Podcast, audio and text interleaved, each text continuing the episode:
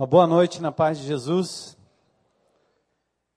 Privilégio estar aqui com vocês e saudade da terrinha, né? Amanhã de madrugada a gente aponta para Fortaleza. Vamos voltar lá para a terra abençoada, como aqui, né? O rio continua lindo e Fortaleza agradável, né? Abram comigo em Atos, no capítulo 9. E hoje à noite eu queria fechar com um desafio para que nós, como crentes em Cristo Jesus, eh, possamos caminhar no trilho, no caminho da graça, no caminho da restauração. Eh, vocês vão ouvir bastante sobre celebrando a recuperação. Estive com o grupo agora ali, é, de uma forma muito abençoadora, que Deus está preparando essa igreja para uma caminhada muito especial, não só através dos PGs, mas através dos valores do Novo Testamento que vão certamente permear todas as relações dos PGs. Eu quero convidar você a se colocar em pé, só para mudar de posição um pouquinho. Quem quiser, quem puder, para a gente fazer a leitura do capítulo 9. E vamos até o verso 31. Aliás, quando você fica aí com a Bíblia aberta no capítulo 9, eu vou só recuar um pouquinho para ler alguns versículos do capítulo 8, lá no início. Diz assim: Saulo estava ali, consentindo na morte de Estevão. Naquela ocasião desencadeou-se grande perseguição contra a igreja em Jerusalém, todos exceto os apóstolos foram dispersos. Alguns homens piedosos sepultaram Estevão, e verso 3 diz: Saulo por sua vez, devastava a igreja indo de casa em casa, como eu falei hoje pela manhã. Onde estava a igreja? De casa em casa. Ele devastava a igreja de casa em porque a igreja estava reunida de casa em casa. E arrastava homens e mulheres e os lançava à prisão. Capítulo 9. Texto bastante conhecido, a conversão de Saulo de Tarso e aqui tem eh, lições preciosas sobre o caminho da graça, o caminho da restauração, o papel do indivíduo, o papel do grupo pequeno, o papel da grande congregação. É um texto bem interessante, bem conhecido. E diz assim: Enquanto isso, Saulo ainda respirava ameaças de morte contra os discípulos do Senhor, dirigindo-se ao sumo sacerdote, pediu-lhes carta, ou pediu-lhe cartas para as sinagogas de Damasco, de maneira que, no caso encontrasse ali homens e mulheres que pertencessem ao caminho, pudesse levá-los presos para Jerusalém. Sua viagem, quando se aproximava de Damasco, de repente brilhou ao seu redor uma luz vinda do céu. Ele caiu por terra e ouviu uma voz que lhe dizia: Saulo, Saulo, por que você me persegue? Saulo perguntou: Quem és tu, Senhor? Ele respondeu: Eu sou Jesus, a quem você persegue. Levante-se, entre na cidade. Alguém lhe dirá o que você deve fazer. Os homens que viajavam com Saulo pararam emudecidos, ouviam a voz, mas não viam ninguém. Saulo levantou-se do chão e, abrindo os olhos, não conseguia ver nada. E os homens o levaram pela mão até Damasco. Por três dias ele esteve cego, não comeu nem bebeu. Em Damasco, havia um discípulo chamado Ananias. O Senhor o chamou numa visão: Ananias. Eis-me aqui, Senhor, respondeu ele. O Senhor lhe disse: Vá à casa de Judas, na rua chamada direita, e pergunte por um homem de Tarso chamado Saulo. Ele está orando. Numa visão, viu um homem chamado Ananias chegar e impor-lhe as mãos para que voltasse a ver. Respondeu Ananias: Senhor, eu tenho ouvido muita coisa a respeito desse homem e de todo o mal que ele tem feito aos seus santos em Jerusalém. Ele chegou aqui com autorização dos chefes dos sacerdotes para prender todos os que invocam teu nome. Mas o Senhor disse a Ananias: Vá, este homem é meu instrumento escolhido para levar o meu nome perante os gentios e seus reis e perante o povo de Israel. Mostrarei a ele o quanto deve sofrer pelo meu nome. Então Ananias foi, entrou na casa, pôs as mãos sobre Saulo e disse: Irmão Saulo, O Senhor Jesus lhe apareceu no caminho por onde você vinha, enviou-me para que você volte a ver e seja cheio do Espírito Santo. Imediatamente algo como escamas caiu dos olhos de Saulo, e ele levantou a ver novamente, ou voltou a ver novamente. Levantando-se, foi batizado, e depois de comer, recuperou as forças. Saulo passou vários dias com os discípulos em Damasco. Logo começou a pregar nas sinagogas que Jesus é o Filho de Deus. Todos os que o ouviam ficavam perplexos e perguntavam: Não é ele o homem que procurava destruir em Jerusalém aqueles que invocam este nome? E não veio para cá justamente para levá-los presos aos chefes dos sacerdotes? Todavia, Saulo se fortalecia cada vez mais e confundia os judeus que viviam em Damasco, demonstrando que Jesus é o Cristo. Decorridos muitos dias, os judeus decidiram de comum acordo matá-lo, mas Saulo, ficando sabendo do plano deles, dia e noite eles vigiavam as portas da cidade a fim de matá-lo. Mas os seus discípulos o levaram de noite e o fizeram descer no cesto através de uma abertura da muralha. Quando chegou a Jerusalém, tentou reunir os discípulos, mas todos estavam com medo dele, não acreditando que fosse realmente um discípulo. Então Barnabé o levou aos apóstolos e lhes contou como, no caminho, Saulo vira o Senhor que lhe falara e como em Damasco ele havia pregado corajosamente em nome de Jesus. Assim, Saulo ficou com eles e andava com liberdade em Jerusalém, pregando corajosamente em nome do Senhor.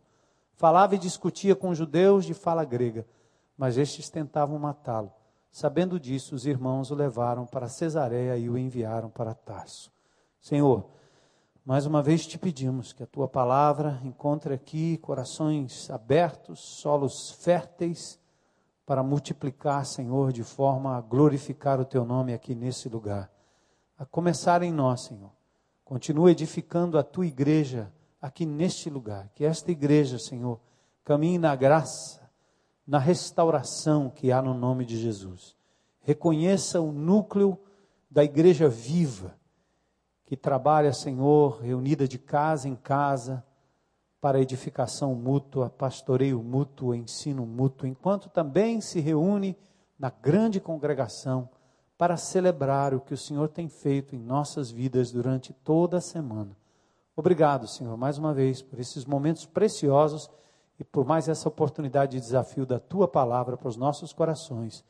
Oramos isso em nome de Jesus. Amém. Podem sentar.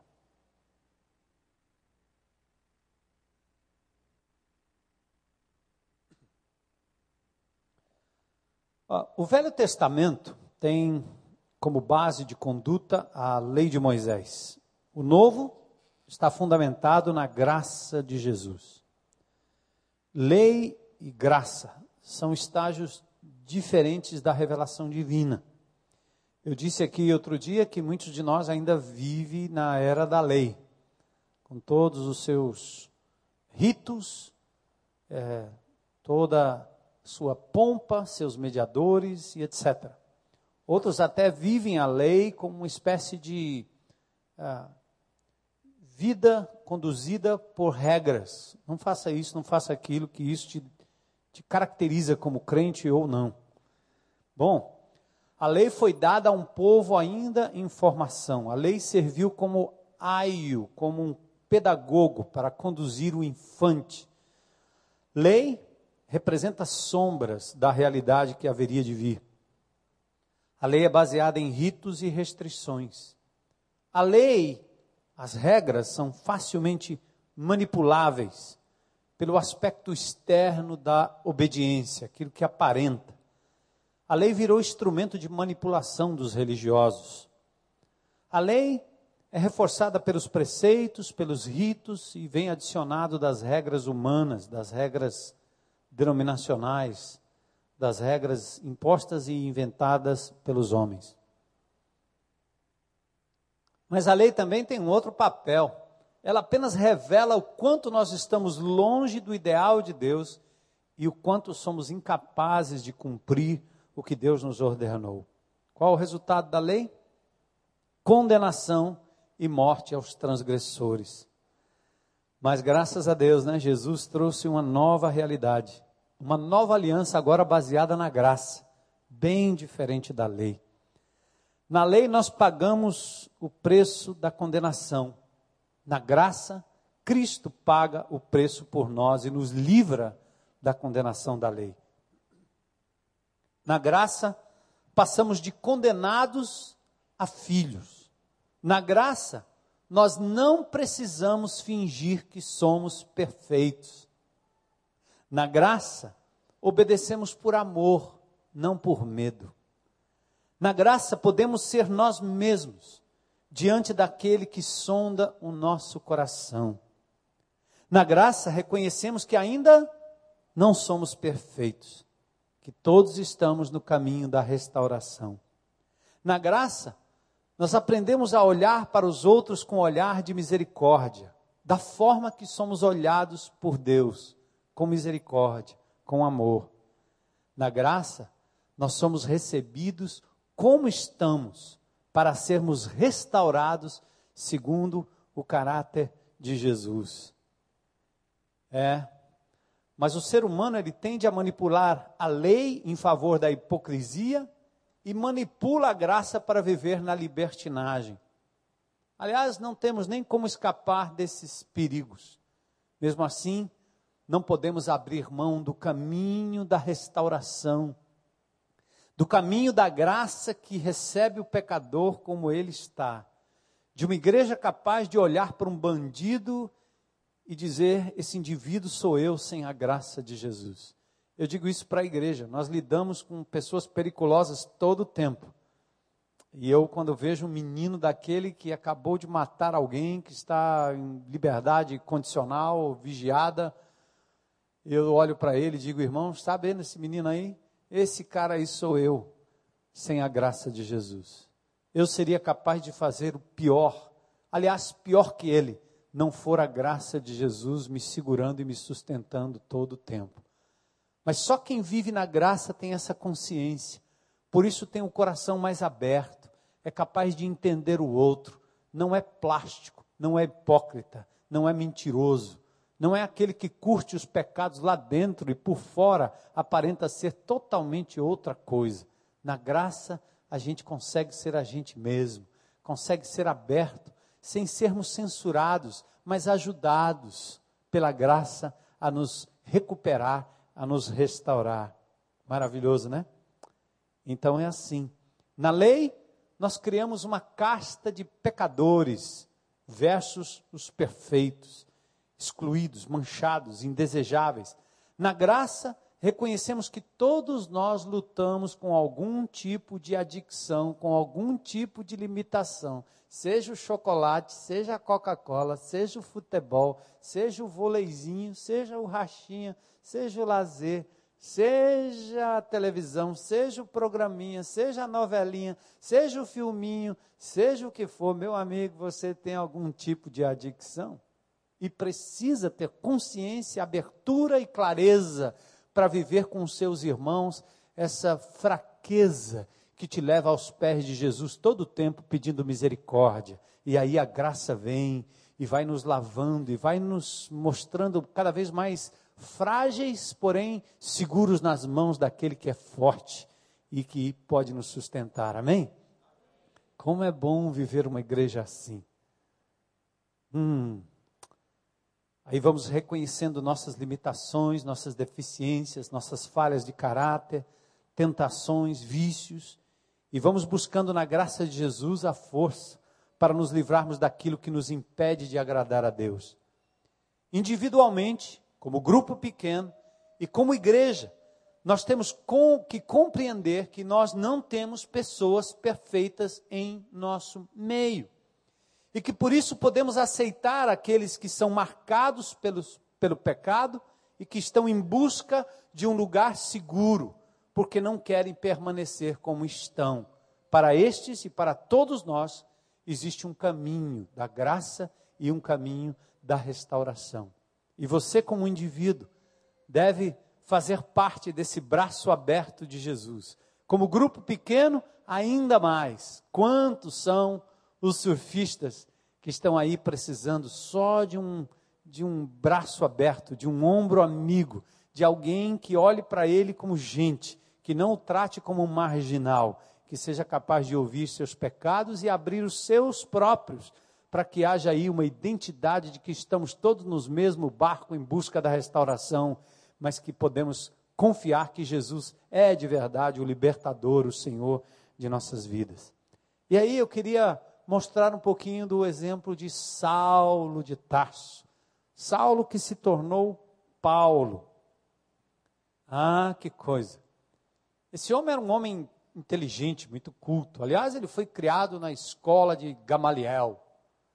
Mas lá em Filipenses, ele diz que deixou todas as suas credenciais nobres de lado para se lançar no conhecimento puro e simples de Jesus.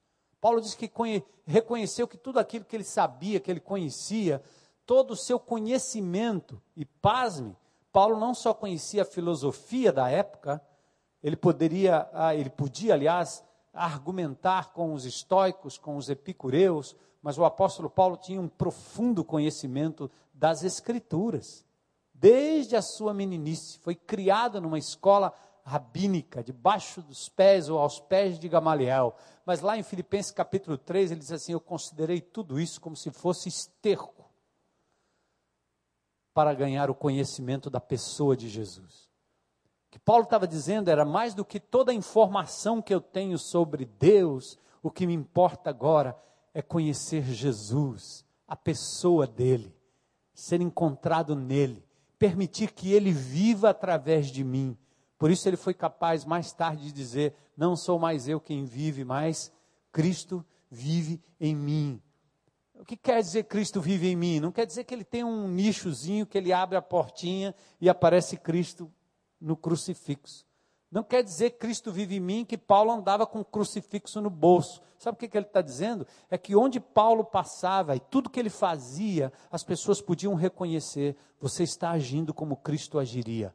Seu caráter, seu olhar, seu abraço, sua conversa é a conversa de Jesus. Cristo chegou ali na praia, quando aquele surfista de Cristo chegou lá com a sua prancha, a atitude dele é diferente.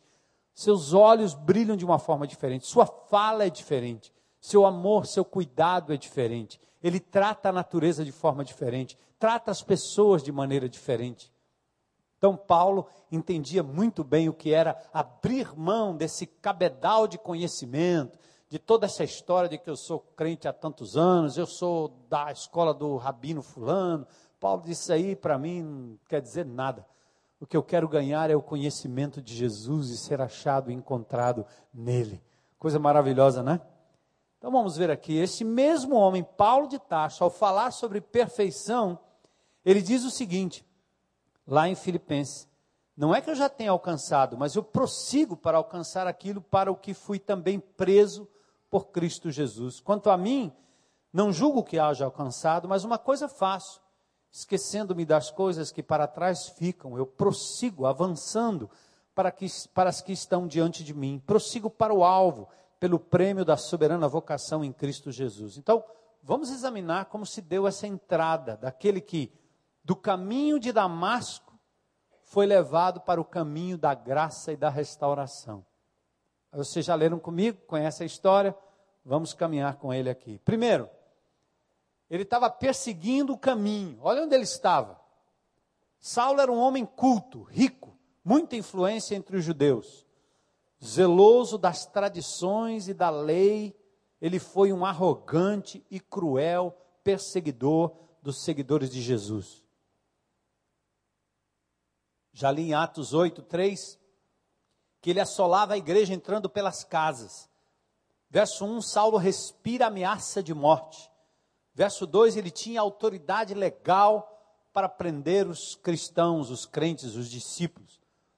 O sumo sacerdote Caifás referendou a brutalidade daquele que obriga pessoas inocentes a negarem sua fé sob ameaça de tortura e morte. Esse era Saulo a caminho de Damasco. Coração cruel, perseguidor dos inocentes, parece até mais iníquo do que aqueles que intentam contra a sua própria vida no vício, na prostituição, na compulsão e nas outras mazelas. Paulo agora não só persegue o caminho, agora ele está no caminho para Damasco. Enquanto a luz do sol iluminava o caminho para Damasco, as trevas estavam prevalecendo no coração de Saulo, até que a luz do céu se acercou dele. O Cristo glorificado apareceu e o debilitou a ponto de lançá-lo por terra. Verso 3: ao encontro de Saulo com a luz. E no verso 4 vem a pergunta fatal: Saulo, Saulo, por que me persegues? Paulo perseguia os cristãos e assim ele estava perseguindo o Senhor dos cristãos, numa atitude de rebeldia contra a autoridade celestial. Aí no verso 5 vem a chave para o conhecimento. Quando ele é confrontado com a luz, a pergunta é: quem és, Senhor? Eu sou Jesus a quem persegues. Duro é para ti recalcitrar contra os aguilhões. A ideia de recalcitrar, a ideia de chutar, replicar, desobedecer, insurgir-se contra os ferros pontiagudos, como um boi no arado, ou um animal, um cachorro que tem aquelas coleiras que, que o prendem.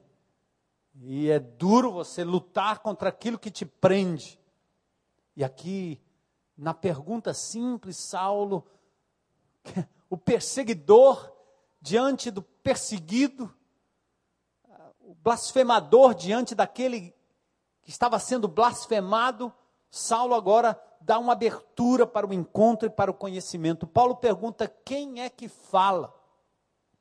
E ele ouve a resposta que não só o incrimina, mas demonstra a sua resistência a um novo caminho. Porém, eu acredito que honestamente perguntar é um passo para a restauração. O que é isso, Deus? O que é está acontecendo comigo? O que, é que você quer de mim? Por que isso? Eu gosto de gente sincera, que faz perguntas sinceras, aquelas do tipo que choca mesmo. Pai, não acredito nesse negócio.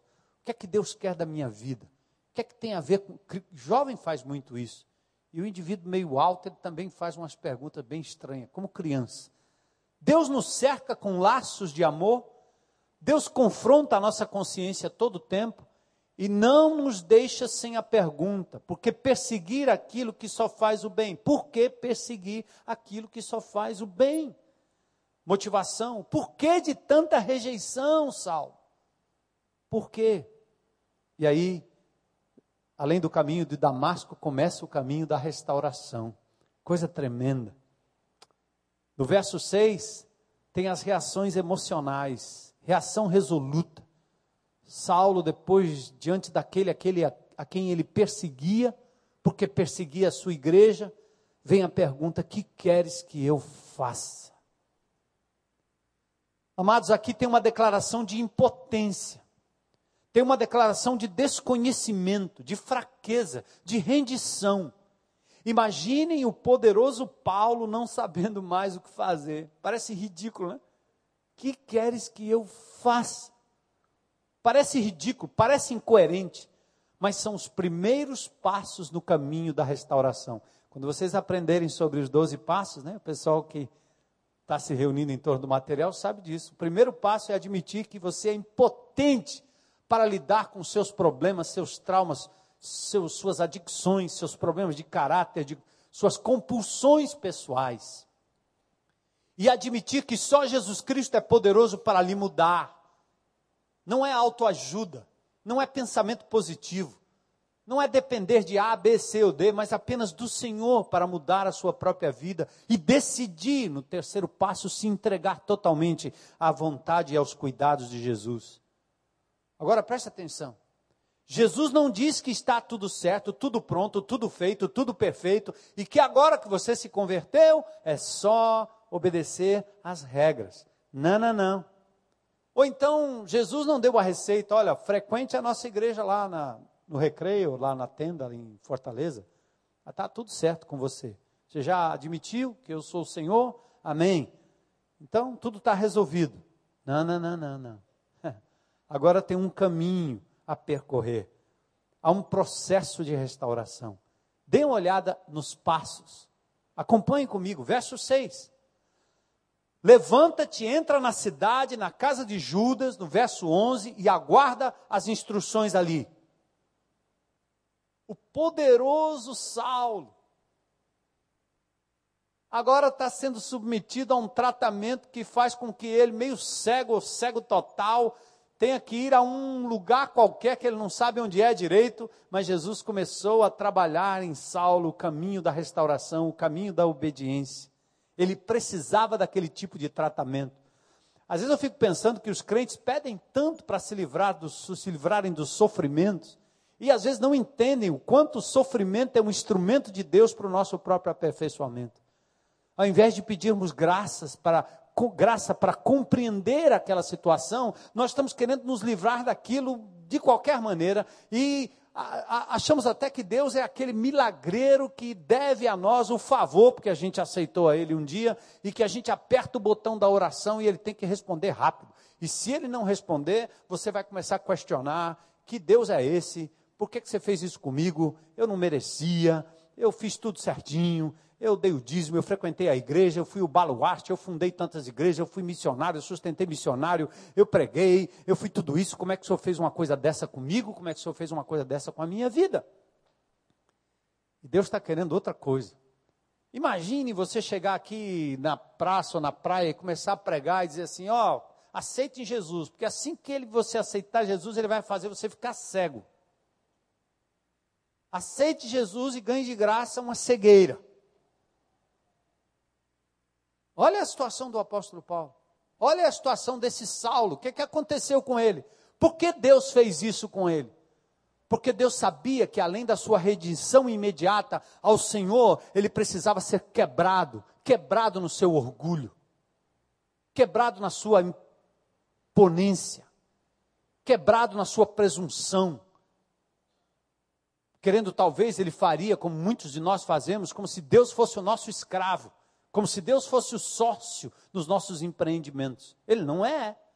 Jesus então teve que trabalhar com Saulo, com aquela ferramenta dura, e deu a ele uma dureza, a cegueira, e disse: Vai lá naquela rua, aguarda instruções. Bom, Paulo se prontifica a obedecer, toma a decisão de agir em função do que está sendo dito. Passo importantíssimo: obedeça. Se Deus mandou você ficar quietinho, fique quietinho. Se Deus mandou você voltar lá, volte lá. Obedeça.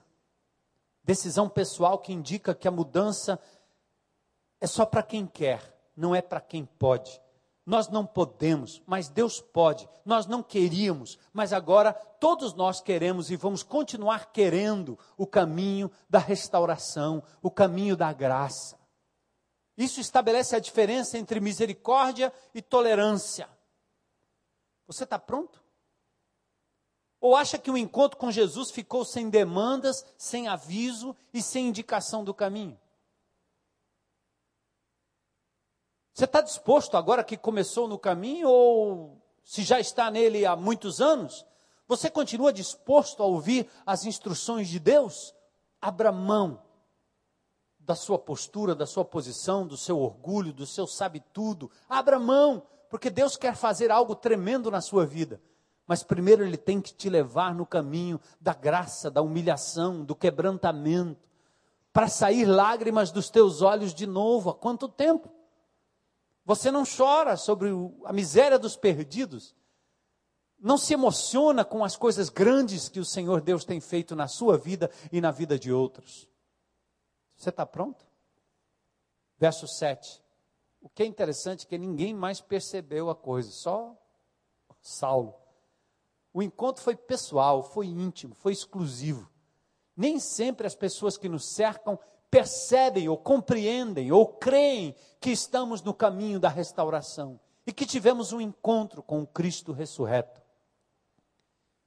Versos 8 e 9 mostram também as marcas desse encontro. Muito diferente dessa falsa teologia da prosperidade, de que o crente que tem Jesus, é do poder, não fica doente, ele decreta tudo, fica glorificado bem rapidinho, cria asa como anjo, sai voando e falava, falando palavras de determinação que nem sempre funcionam. Autossugestão, pura autossugestão. Olha coisa, coisa tão diferente. O próprio Jesus tratando Saulo. Presta atenção nos métodos do nosso amado Senhor e Salvador Jesus Cristo, que sabe o quanto teu coração é duro. Ele vai trabalhar com martelo de manteiga, ou martelo de açúcar, um martelo de borracha, ou então um martelo de aço e e olha se ele não precisa de uma dinamite como ele precisou no meu coração, duro. Ele sabe qual é a ferramenta. Ele sussurra no teu ouvido, você não ouve, ele grita. Você não ouve o grito? Aí ele usa a dor. Você pede para se livrar da dor e não atenta para o que Deus está querendo fazer na sua vida através da dor. Quando o seu ministério passa a ser agora lidar com as limitações que estão ao seu redor, porque Deus quer fazer na sua vida através de um filho, da mãe, do pai, da sogra, do sogro, do tio, da tia, de pessoas que Ele coloca na tua vida, Ele quer fazer dessas pessoas os instrumentos para o seu quebrantamento, a sua restauração, para você buscar socorro na presença dEle todo o tempo.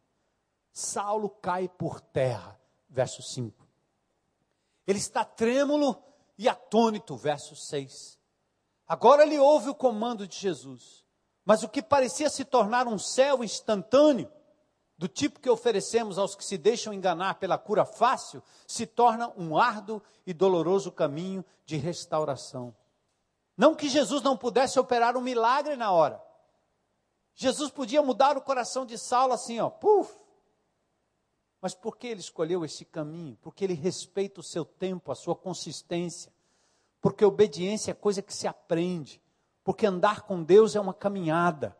E olha lá, não que Jesus não pudesse fazer o milagre, mas porque nós precisamos encarar nossas limitações, traumas, lembranças e principalmente nossos pecados e falhas de caráter.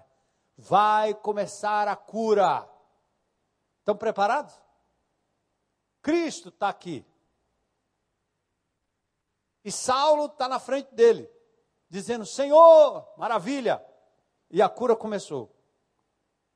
Primeira coisa, limitação visual, ficou cego. A segunda coisa, limitação motora, ele está sem direção, não sabe para onde ir. Terceira coisa, limitação emocional, está depressivo. Me explica aí, que lógica é essa, hein? Que você pega um indivíduo no caminho de Damasco, chama ele para seguir Jesus e o cara fica cego, sem direção e depressivo. Espera aí, quem tem um encontro com Jesus é para se livrar disso tudo, não é não? Instantaneamente. Olha como nós somos lindos e glorificados.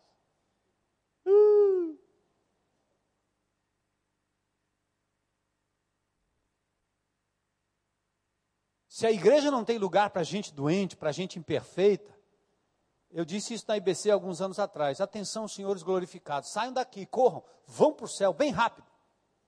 Porque o lugar de vocês é lá, agora, mais rápido. Porque é lugar, aqui é lugar para gente imperfeita, para gente em processo, para gente que está doente e doendo, para gente que tem limitação, para gente que tem a cara para dizer misericórdia. Estou lutando, que o Senhor seja nossa força. São pessoas assim que têm amor e misericórdia para olhar para as pessoas ao redor, nos palácios ou na favela e reacolher para dentro. Abrir o PG e dizer: entra, quanto mais melhor porque eu chamei os amigos para o banquete e eles não vieram. Desprezaram. E Deus mandou trazer os coxos e os aleijados, traz tudo para dentro. Porque os fariseus e os escribas queriam pegar Jesus no pé e no pulo. Por isso Jesus andava no meio de publicanos e pecadores. O seu Cristo, o nosso Cristo, atraía gente que não prestava. E rechaçava os certinhos. Já viram isso? Vocês leem a mesma Bíblia que eu leio? Novo Testamento? Cristo só andava rodeado de gente que não prestava. Os fariseus disseram: Eu não entendo esse Messias que veio para nos libertar, porque ele só, ele só anda com. Ele é glutão, beberrão, ele só anda com esse povo. Publicano, cobrador de impostos, gente que trabalha na Secretaria da Fazenda. Ou, tem, não, gente da Secretaria da Fazenda é gente boa, mas Ninguém gosta de fiscal, de juiz, de advogado, de pastor, não é não? Juiz de futebol, quem gosta? Jesus ia andar com essa raça. Porque ele andava com gente que precisava de ser curada, ele não andava com os que já estavam curados. Pessoas que iriam para um processo de restauração e seriam capazes de amar pessoas na mesma condição, porque ele veio buscar e salvar o que se havia perdido. Percebe a lógica do Jesus que nós amamos e servimos? Olha aí o que aconteceu com Saulo de Tarso. Pensa se isso ia acontecer em algum culto das nossas igrejas. Amados irmãos, quem quer aceitar Jesus hoje como Senhor e Salvador e se habilitar a ficar cego, sem direção e depressivo? Alguém se habilita? Alguém vai levantar a mão? Você é doido, rapaz? Que negócio é esse? Eu vim aqui cheio de problemas. Eu quero é Jesus para me livrar de todos os problemas e receber uma cura.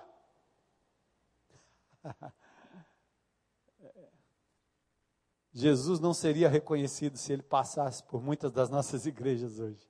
Ele não teria espaço no púlpito, porque as mensagens e o método dele seriam chocantes demais. Porque ele conhece a sua, seu coração, ele conhece a sua constituição, ele sabe onde você está. Ele ia colocar você lá no chão, mesmo que isso imputasse sofrimento temporário, para que o fruto daquilo fosse para a glória de Deus e não para a sua glória. Por isso o caminho da restauração tem os passos 6 e 7, né? O pessoal que sabe aí. Eu disponho e permito que Jesus remova todos os meus defeitos de caráter. Ai, Senhor, continua trabalhando em mim. Para os maduros ou para os novatos na fé, não há um atalho sem dor, queridos. Não existe isso. Não existe vida cristã sem dor, sem perda, sem choro. Não existe anestésico que elimine a causa da dor, ou que evite dor depois de passado o seu efeito. Nossos erros, nossos traumas nos machucam há anos e estão tão arraigados que agora vamos deixar que o bisturi da graça remova o câncer que a lei não teve forças para arrancar. Entendem? A regra. Não, menino. Cara começa a abrir a boca para contar o pecado, você já tem 45 mil versículos, e mete a Bíblia na cabeça dele, e faz um suco de Bíblia, e dá para ele ler, para ver se resolve o problema. Resolve o problema? Mas quando você leva ele para o PG, que ele abre o seu coração e que você o abraça e diz: Eu entendo a sua dor. E Jesus certamente vai estar com você. Do que é que você precisa? Eu quero ser o braço de Cristo na sua vida. Toda vez que você estiver passando por esse problema, pode me chamar, eu vou orar com você. O PG, o grupo pequeno, propicia isso. O caminho da graça e o caminho da restauração se materializam no pequeno ajuntamento, não na grande congregação. Onde você entra aqui e, como eu disse, como castanha, você fica dentro do vidro. O máximo que você conhece é a nuca do irmão e saber se ele usou que tipo de perfume hoje à noite. E você olha o cabelo dele, olha o cabelo dele. É o máximo. O que mais você sabe do, da pessoa que está aí ao seu redor? Só se for marido e mulher, sabe razoavelmente bem. Mas o resto? A gente canta, a gente louva, a gente fala, a gente faz um bocado de coisa, mas ninguém sabe. Mas quando você se reúne num pequeno ajuntamento e abre o coração em busca da graça restauradora, ah, amado, aí tem espaço. Vamos chegar lá. Olha o papel. Sim, esta vez, ou esse talvez, perdão, seja o ponto crucial do texto, a compreensão do plano divino de restauração para qualquer ser humano. O caminho solitário dá lugar a um caminho solidário. Presta atenção. Você não pode fazer isso sozinho. O isolamento, a separação e a solidão são como estufas propícias para o desenvolvimento dos nossos mais graves pecados. Quem se isola entra numa incubadora, numa estufa, em que os pecados se tornam ainda mais violentos. É.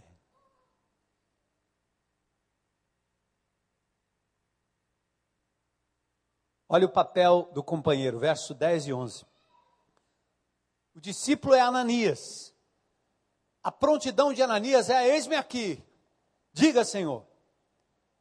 Paulo foi ajudado por Ananias, discípulos pronto, aliás, discípulo pronto a obedecer ao Senhor. Eu quero dizer que restauração, caminho da graça, não é uma jornada para se fazer sozinho, isolado. Precisamos de uma rede de proteção, precisamos de encorajamento, de apoio, pessoas que ouçam nossas confissões, orem por nós, confrontem nossos pecados, nos deem apoio nas recaídas, celebrem conosco as vitórias. Está vendo aqui o que Deus providenciou para Saulo? Um companheiro. Verso 13 a verso 16, a difícil conquista da credibilidade. O homem duvida, lança o passado em rosto. Ei, esse cara se converteu? Não acredito. Quando eu era jovem, além de achar que jogava bola, eu compunha samba, tinha um conjunto de samba. Hoje à tarde, estava ali em casa, deitado, meio dorme, não dorme. Aí eu vi no programa do Raul Gil. E na época eu compus um samba, lá em São Paulo, na Zona Norte, e o meu conjunto ganhou um festival na TV Cultura da época e eu fui convidado para cantar no programa do Raul Gil. Só que eu me converti de 17 para 18 anos da pá virada. Eu entrei na igreja para zombar do pastor numa quarta-feira à noite. A Heloísa era da igreja, da escola, eu era meio revolucionário, fazia umas coisas lá confusas. E ela disse: vai para a igreja. E eu disse: ah, um dia eu vou, que essa menina enche tanto essa crentinha aí do cabelão e da roupona lá embaixo. Aí eu fui na igreja, o pastor pregou, falou sobre Deuteronômio. Quando eu saí, eu disse para Deuteronômio é a mãe dele. Porque eu não entendi nada do que esse cara falou. Não me chame mais, que eu não vou mais. Aí numa quarta-feira à noite, eu estava numa fossa daquelas Aí eu vi a luzinha acesa, fui lá. Se eu vou zombar daquele povo. Entrei, a gola para cima. Sentei lá no último banco. Botei o pé em cima aqui, o pastor lá, porque Atos, não sei da onde. Aí passou um filme da minha vida, que muitos dos meus amigos estavam morrendo, uns de overdose, outros a polícia da época, a rota, né? Levou embora.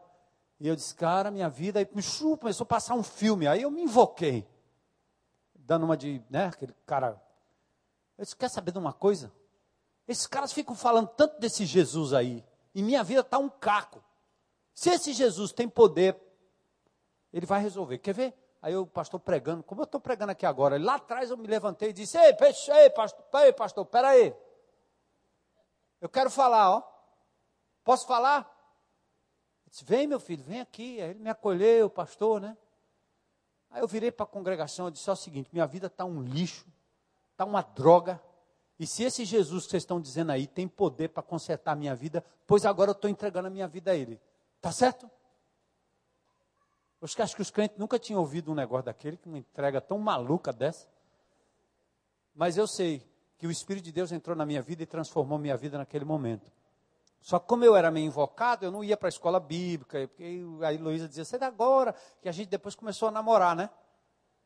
Deus fez um milagre e eu vi naquela menininha lá a garota de Ipanema, ou a garota de São Paulo, né? Então eu começamos a namorar. E eu era da pá virada. Que negócio de escola bíblica, eu tinha que jogar bola, eu ia jogar bola, ia treinar, ia ganhar dinheiro batendo bola nos domingos aí nas várzeas de São Paulo. E aí subúrbio, não sei o quê. E à noite tinha aquela coisa do culto, eu ia, mas aí eu comecei a ler a Bíblia, ler a Bíblia, ler a Bíblia, ler a Bíblia, ler a Bíblia. E aí, sete meses depois, eu fui convidado para esse programa do Raul Gil, eu disse para ela, eu vou lá. Ela disse, não, você não pode mais, porque agora você é crente, crente não toca essas músicas, crente, eu crente nisso. Eu disse, que negócio que você está me dizendo? O dia que eu for deixar de cantar esses negócios aí, quem vai me convencer é Deus. Está escrito na Bíblia? Não é você não. Eu vou. Aí botei minha roupinha de lantejola, calça boca de sino. E fui lá para a TV lá, a TV Record, na época, canal 7, a Rubem Berta. Aí quando eu desci ali, que entrei no camarim, estavam meus amigos com as Raul Jets lá, estava uma confusão daquelas. Eu olhei, engraçado, uma coisa dentro de mim dizia assim: você não pertence mais a esse negócio. Aí eu disse, cara, não posso entrar aí não, não vou entrar aí mais. Aí o menino saiu e disse assim: É, mandão, chega mais, o negócio aqui tá bom. Eu disse: Cara, estou fora. Ele disse: O que, que é? Eu não sei, eu não quero nada com isso aí. Agora eu sou crente, eu estou fora desse negócio aí. Isso aí eu estou fora. Aí entramos, cantamos o sambinha. E ela em casa com as três irmãs, bem batista regular, tradicional, a mãe, mulher de oração, baluarte da igreja. Aí de repente estão lá assistindo televisão e aquela televisão que fazia prrr, lembra? Prrr, tem no museu, vocês jovens aí que não viram ainda, tem no museu. Aí elas começaram a ver. Prrr, aí a irmã passou pela hora que eu estava cantando. Aí a irmã parou e disse, olhou para ela e disse assim: Não falei que esse cara é um enrolão, um enganador, esse cara é um bandido, ele está te enrolando, ele não se converteu nada. Olha ele aí na televisão, esse não é lugar de crente, se ele fosse crente, ele não estaria aí. Meteu o julgamento para cima de mim.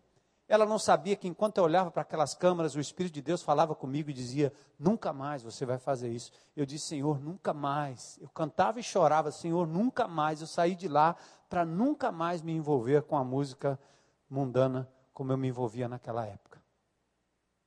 Saulo, quando se converteu, o povo disse: Pai, não pode. Esse é o mesmo cara que estava matando os crentes, ele está aqui dentro infiltrado. Esse cara é um maluco, é o Elias maluco, o Lázaro Paulo maluco. Não vamos, não, não, esse cara não. Desconfia dele, tome cuidado. Estava aqui o Saulo. O homem duvida, o Senhor acolhe. O homem duvida e o Senhor acolhe. O Senhor escolhe e o Senhor acolhe incondicionalmente. Presta atenção. O seu Jesus, o nosso Jesus, acolhe incondicionalmente. Ele reafirma o envio, ele declara a importância pessoal, revela o incondicional escolha, projeta o que Saulo seria, ele reafirma tudo para Ananias. Ananias, é esse aí mesmo.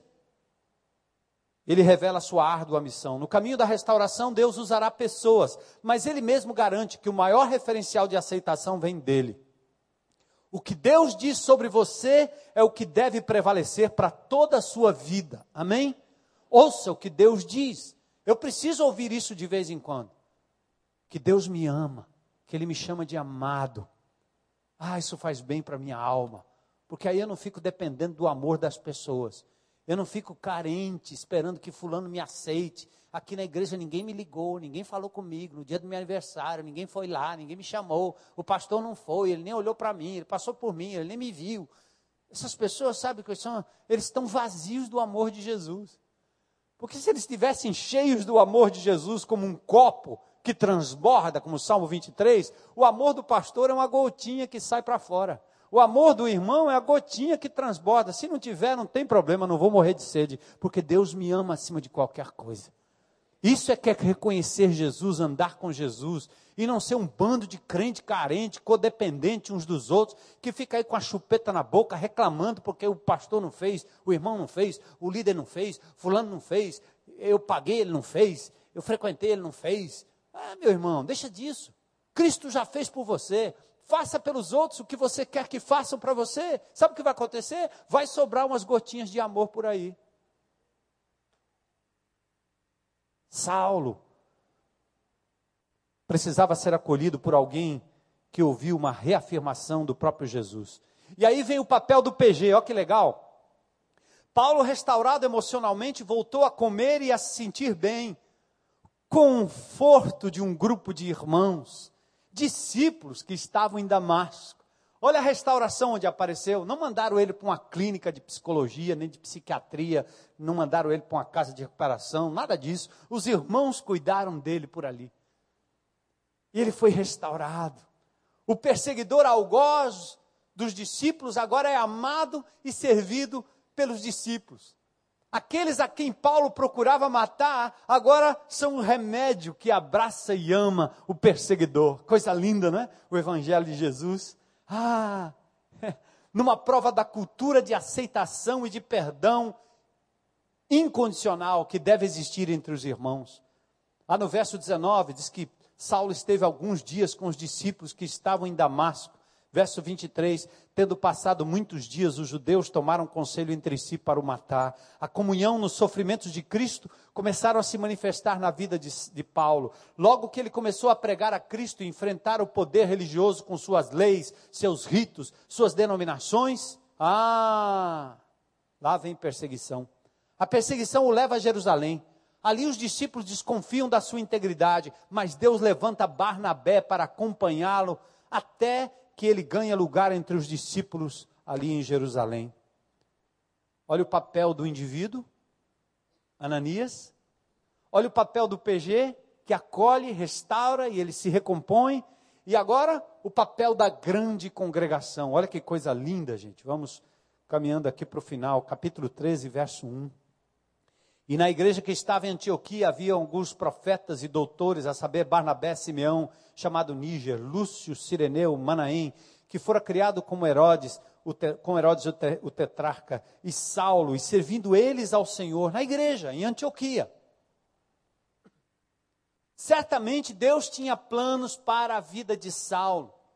Já fora predito pelo Senhor que ele seria um vaso escolhido para levar as boas novas aos gentios, aos reis e aos filhos de Israel. Mas o processo de restauração não pode ser boicotado pela pressa e pelo orgulho humano, que busca o privilégio, busca o título, busca o ministério, sem se dar conta de que o processo de restauração é constante e que precisa de tempo para amadurecer. Foram 14 anos desde a sua conversão. Saulo estava no lugar onde Deus se manifestaria para falar-lhe ao coração e completar o seu chamado ou o seu envio para abrir outras igrejas. Onde ele estava? Servindo na igreja local. Não pode haver restauração longe do corpo de Cristo. Todos estamos no processo, todos temos que nos submeter ao processo, todos temos que ser instrumentos de Deus no processo de restauração de outros. E na família menor ou maior, somos lixados, afiados, burilados, esculpidos pela poderosa ferramenta do Senhor, os nossos irmãos em Cristo. Não se isole. Valorize a comunhão do seu grupo pequeno. E eu queria terminar hoje à noite te levando a uma resolução. Eu resolvo, além de buscar o conhecimento de Deus, me submeter ao caminho da graça, ao caminho da restauração. Eu compreendo que não sou Deus, não tenho poderes para lidar com meus próprios pecados, que preciso confiar no Senhor para a minha libertação, que devo fazer um inventário dos meus pecados, me submeter aos meus irmãos, abrir o meu coração, deixar que eles me amem de forma a serem os instrumentos de Deus para o meu aperfeiçoamento. Eu decido fazer parte de um PG, não para virar uma igrejinha, uma escolinha bíblica, mas um lugar de restauração, um lugar de amor, um lugar de compreensão. Ah, queridos, que privilégio poder estar nesse momento da história dessa igreja e perceber o que Deus vai fazer através de vocês. Coisas grandes. Estamos saindo da meninice da lei eclesiástica, denominacional, para a maturidade da graça, dos que andam na graça, dos que compreendem a graça dos que entendem o caminho da restauração, de todos aqueles que admitem suas próprias fraquezas, por isso é capaz de olhar para o outro e ter misericórdia. Vocês vão ter o coração do pai, que valoriza o filho arrependido, que chega todo arrebentado, mais do que aquele filho cheio de autojustiça, pedante e obediente. Quando eu trato dessa parábola lá na IBC, eu digo coisas que chocam um pouco a cabeça daqueles que pensam bem quadradinho em certo sentido. Quando eu digo que a obediência do filho próximo o levou para o inferno. Porque foi uma obediência com a motivação errada. Foi uma obediência para a autojustiça. Foi uma obediência meritória. Ele fazia tudo certinho para ganhar mérito diante de Deus.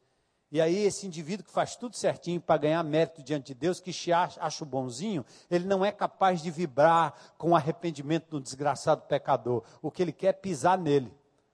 Porque ele diz: Esse cara aí não é como eu, eu é que sou bom. Graças te dou, Senhor, porque eu ajudei a fundar a igreja. Estou afundando, mas ajudei a fundar. Está afundando porque está fazendo a igreja estéreo. Um indivíduo como esse não multiplica, ele não ama, ele não tem misericórdia, ele não tem coração, ele não chora mais. Mas há também oportunidade para estes, porque o Senhor o chama e diz: Vem cá, meu filho. Por que, é que você está impedindo que a minha igreja cresça através de você? Arrependa-se. Caia por terra e diga: Misericórdia, Senhor, o que queres que eu faça? E Deus vai trabalhar na sua vida, vai te restaurar, vai te renovar, porque Ele não quer perder você. Você faz parte do processo, você é precioso. Está duro, pois diga que está duro. Está tá, tá empedernido, está parecendo pedra aqui o coração. Pois diga, meu irmão, eu estou desse jeito aqui, ó. Estou parecendo um poste, uma lata. Eu não sinto mais nada. O negócio aqui está difícil. Mas eu conheço Jesus, ou sobre Jesus. Sabe quando você fizer isso, Deus vai lhe restaurar. Deus vai entender o seu clamor, vai trazer quebrantamento à sua vida. Amados, que semana abençoada. Deus fez um milagre que até ajustou, ajustou aqui a, a voz do vovô, que deu para ir até o fim. Glória a Deus. Que coisa boa. Que o Senhor continue trabalhando no meio de vocês, completando a obra. E através de vocês, que toda a igreja do recreio caminhe pelo caminho da graça e da restauração. Envolva-se em pequenos ajuntamentos e venha para o grande ajuntamento para celebrar tudo aquilo que Deus tem feito durante a semana na vida de cada um. Amém? Muito obrigado por tudo, que Deus os abençoe ricamente.